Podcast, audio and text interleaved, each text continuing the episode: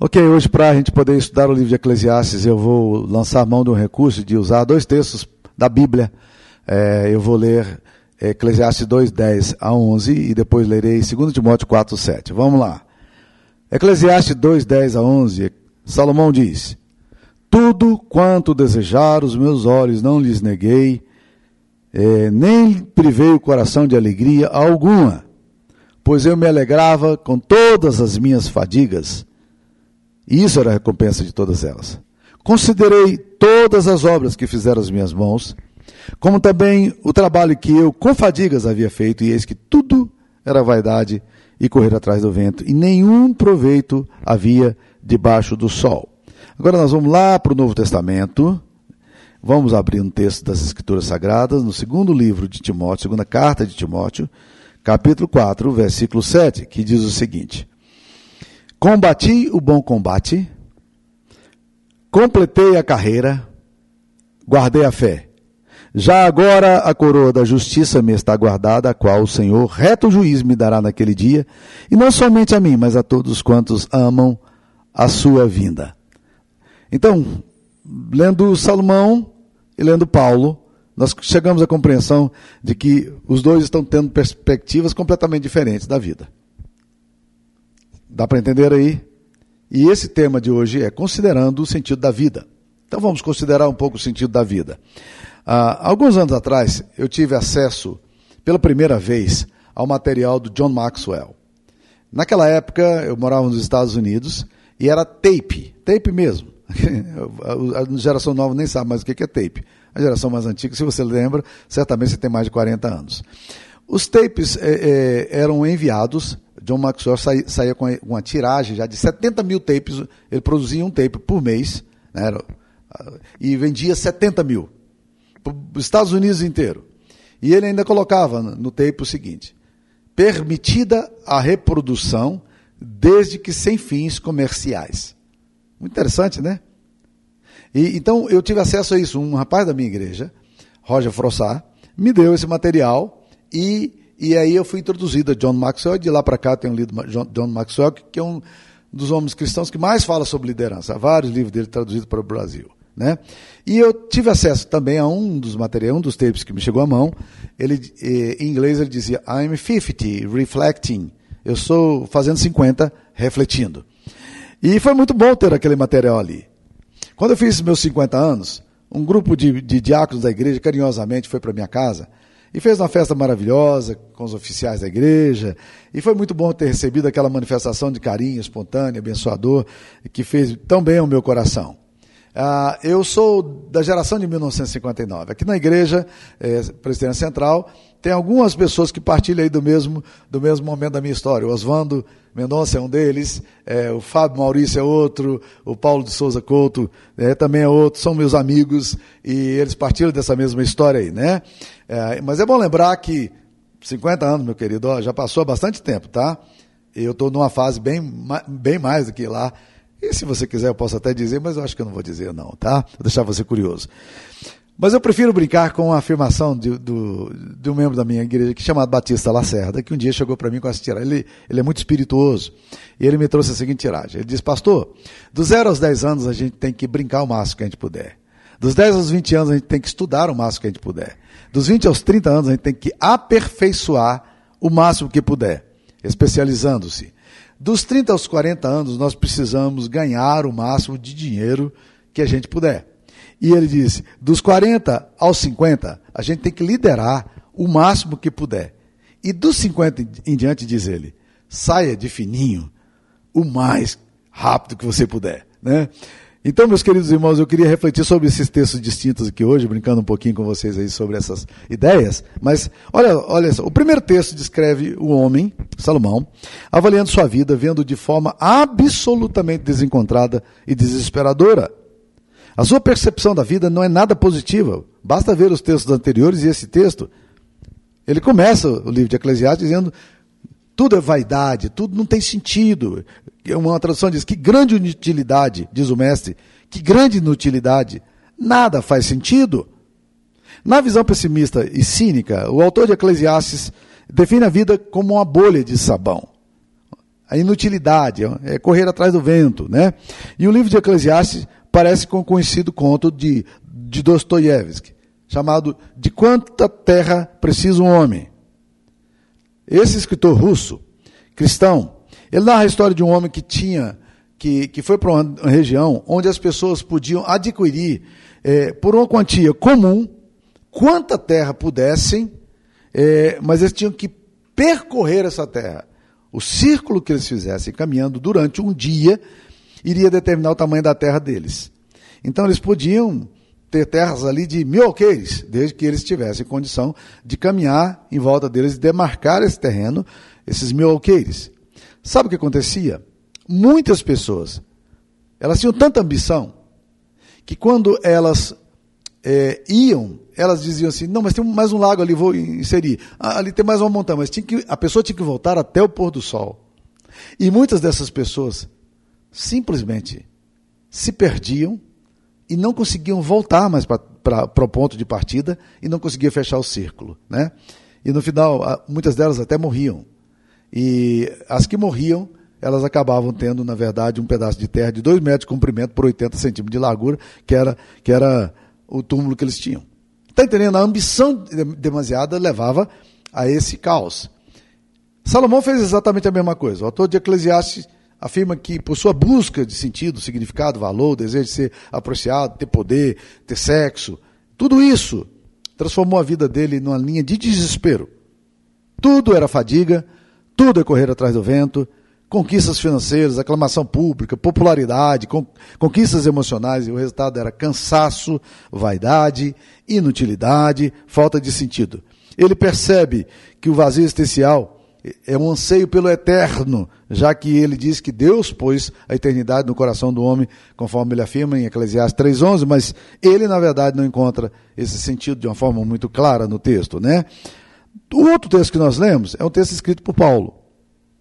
Paulo é um homem que teve muita glória também. Era um homem muito competente, um advogado da lei eh, judaica, é, assim, um zeloso, é, defensor da, do, do, judaísmo.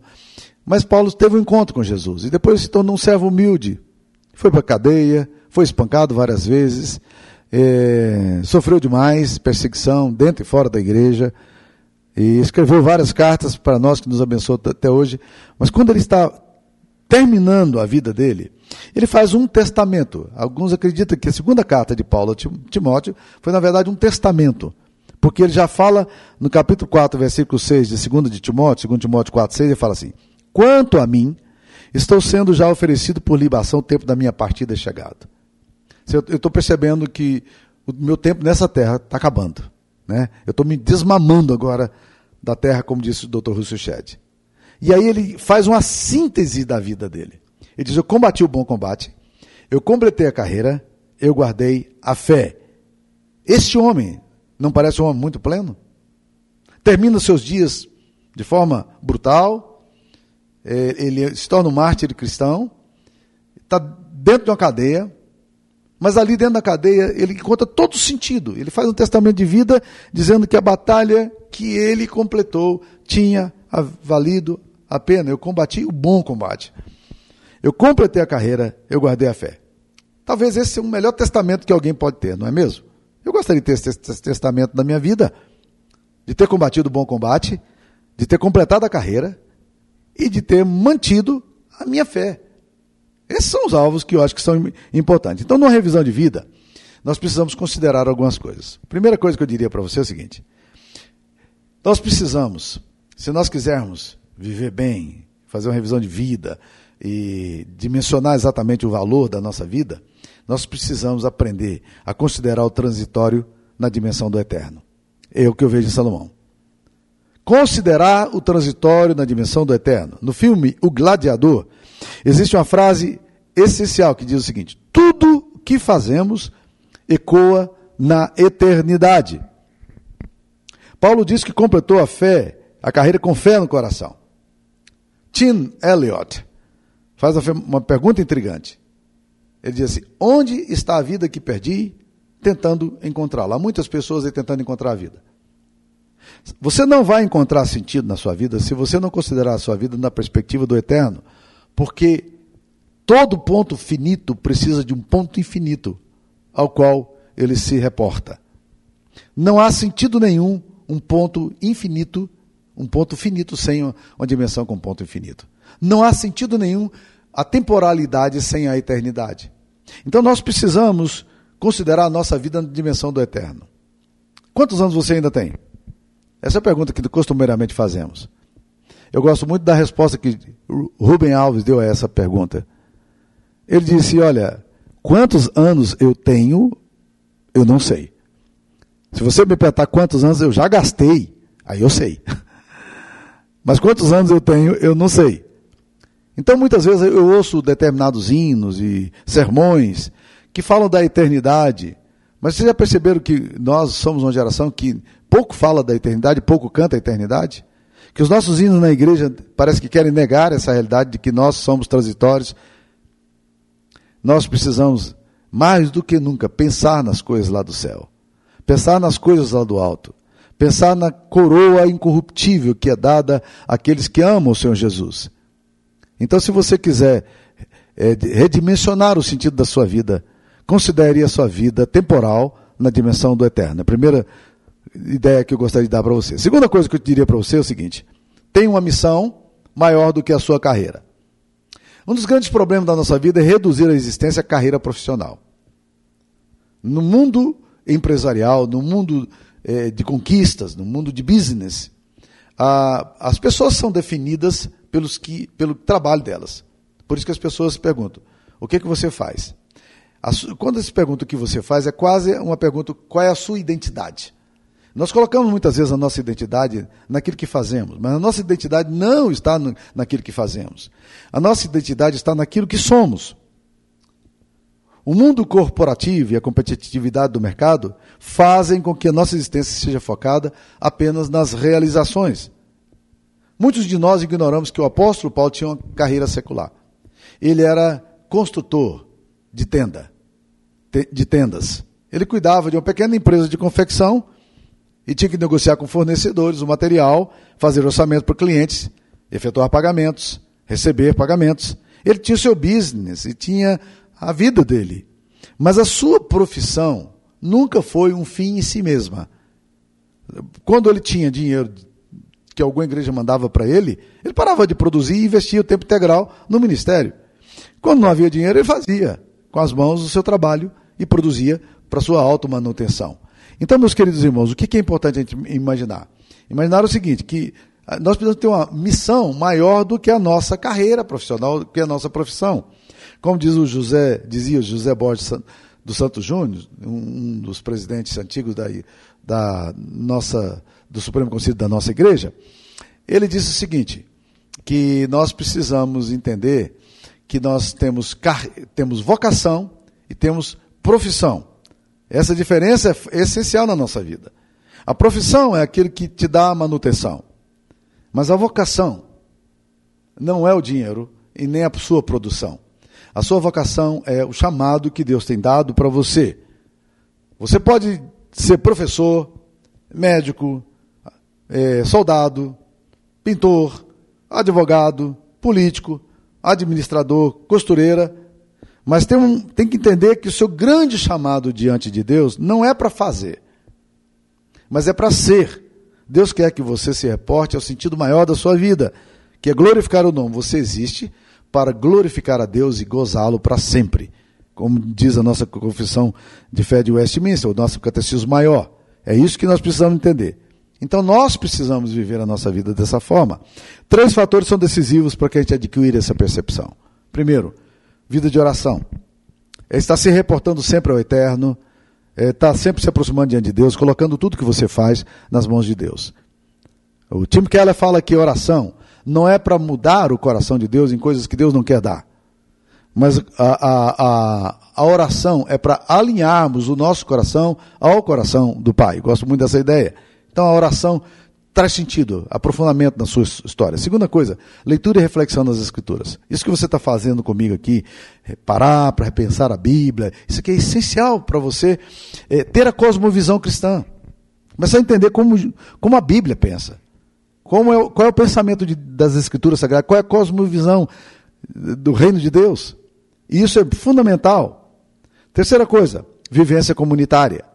Nós precisamos de, um, de, uma comunidade na qual, junto com outros irmãos, a gente possa desenvolver a nossa, nossa fé, sermos mutuamente edificados, aconselhados, encorajados a buscar a Deus e a perseverar em direção ao chamado que Deus nos tem dado.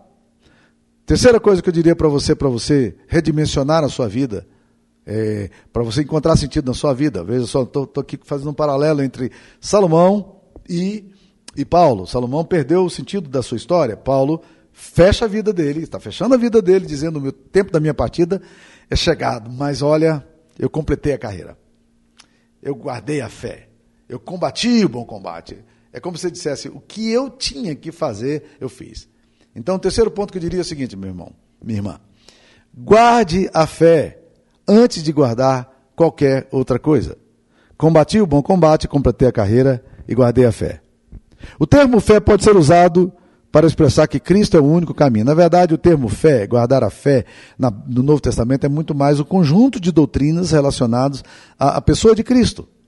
Guardar a fé é se manter firme nos propósitos de Deus. O antigo, o antigo hino diz o seguinte: Muitos que corriam bem, de ti longe agora estão. Outros correm, mas porém, sem calor, vivendo estão. Vem, ó vem, Jesus Senhor, nossa alma inflamar. Com teu santo e puro amor, vem Senhor, vem inflamar. Nós precisamos pedir para que Deus mantenha em nós eh, a, a chama da fé. Uma chama de uma fé pessoal. Muitos estão perdendo isso no caminho. O sentido de ser crente, de servir a igreja de Cristo, servir o reino de Deus. Meu irmão, minha irmã, não perca a sua fé. Não deixe que a sua fé se dilua nos compromissos, nas exigências humanas que você tem, na sua agenda sobrecarregada. A sua fé é o bem maior que você tem. Jesus é o bem maior.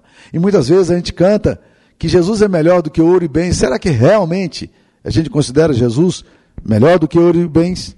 Então, para poder manter a fé, eu queria usar aqui uma linha de pensamento do Ricardo Agreste, no livro dele chamado Revisão de Vida, que ele fala de de algumas coisas interessantes. Primeiro diz assim: cultive a prática da boa consciência. Paulo diz isso a Timóteo no capítulo 1, versículo 18. Primeira carta de Timóteo 1, 18. Ao longo da vida, nós somos confrontados com desafios que demandam decisão. E nós somos pressionados a assumir posições contrárias àquilo que cremos. Quando decidimos, de acordo com nossa consciência, o resultado é paz. Mas quando fazemos o contrário, ferimos nossa própria consciência. Então, para guardar a sua fé, Cultive a prática da consciência. Segunda coisa, desenvolva uma mentalidade bíblica sadia. Nós vivemos dias de grandes ofertas nesse, nesse mercado sincrético religioso. Muitos textos bíblicos são usados para justificar pontos de vista absolutamente contrários à palavra de Deus. Nós vivemos numa, numa, num tempo em que a fé parece ser um artigo de supermercado, com as prateleiras bonitas, atraentes, que você chega e escolhe o produto que você quer. Não. A fé cristã não é assim. Então, meu querido, desenvolva uma mentalidade bíblica cristã. Leia bons livros, ouça bons sermões, estude a palavra, venha para a escola dominical, vá para o seu grupo de estudo, reflita sobre a palavra, leia a Bíblia. Tá? Desenvolva uma mentalidade bíblica saudável. Terceiro, tenha uma relação é, apropriada com dinheiro. Nem sempre nós temos uma relação muito, muito boa com dinheiro. Muitas vezes nós somos muito apegados ao dinheiro e nos perdemos nessa questão do dinheiro. Muitas pessoas se perdem nesse desatino de ganhar o máximo de dinheiro num curto espaço de tempo. E a gente sabe o que aconteceu com Salomão. Ele conseguiu isso tudo. E o resultado foi: tudo que eu fiz foi fadiga e cansaço. Né? Para tentar concluir aqui, meus queridos irmãos, vou citar mais um filme chamado Hulk A Volta do Capitão gancho. Esse Hulk aqui é anzol, viu, gente? Não tem nada a ver com o Hulk do Atlético Mineiro lá, não, nem Hulk da ficção do Marvel Comics. Hulk, a volta do Capitão Gancho. O Robin Williams interpreta o lendário personagem infantil Peter Pan. E agora ele está com mais de 40 anos. Deixou a terra do nunca há muito tempo e tornou-se um homem estressado e um ambicioso executivo. E ele casou-se com a filha de Wendy e tem um casal de filhos. Mas esses Casais de filhos começam a dar problemas e, surge ali um grande dilema para ele. Seus filhos foram sequestrados agora pelo capitão Gancho e ele precisa resgatá-los do capitão Gancho.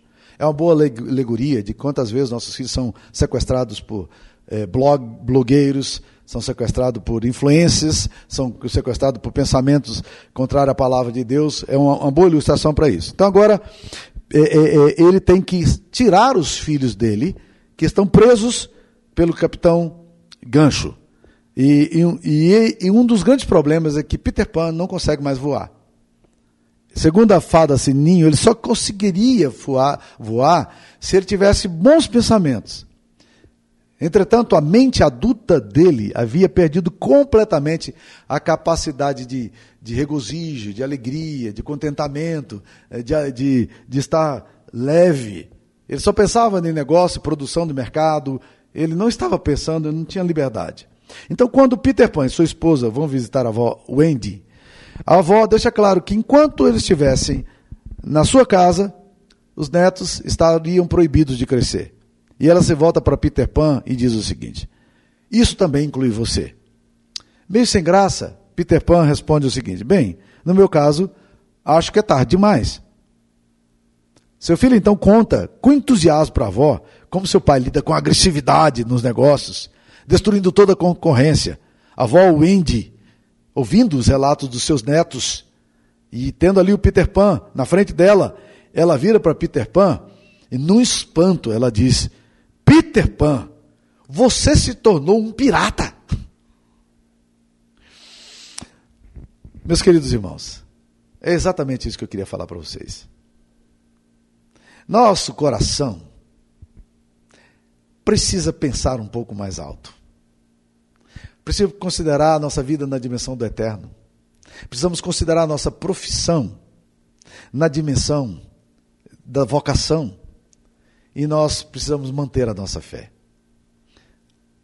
Nós somos confrontados diariamente com propostas que são opostas ao reino de Deus. Salomão se perdeu nisso aí completamente. E aí ele vai, o coração dele vai. E vai nas aventuras sexuais, e vai na, entregando-se ao vinho, e vai adquirindo posses, e ele vai tornando-se superior a todo mundo, amontoando prata e ouro, e se tornando sábio, reconhecido. E chega no final da vida para fazer esse testamento, esse texto autobiográfico de Eclesiastes. Tudo quanto os meus olhos desejavam, não lhes neguei, nem privei o coração de alegria alguma, pois eu me alegrava com as minhas fadigas. Quando você vai para Paulo, Paulo, que era um homem intelectual, criado aos pés de Gamaliel, mas um homem que encontra-se com Cristo, ele tem uma outra dimensão da vida agora. Em nada considero a minha vida importante, senão que eu cumpra a carreira que Cristo me chamou. E ele então agora no final da vida dele dá o testamento dele. Combati o bom combate, completei a carreira e guardei a fé. Isso que é o ponto. E desde agora, a coroa da justiça me está guardada, a qual o Senhor, reto juiz, me dará naquele dia, e não somente a mim, mas também a todos quantos amam a sua vinda. Que Deus abençoe você. Considere isso.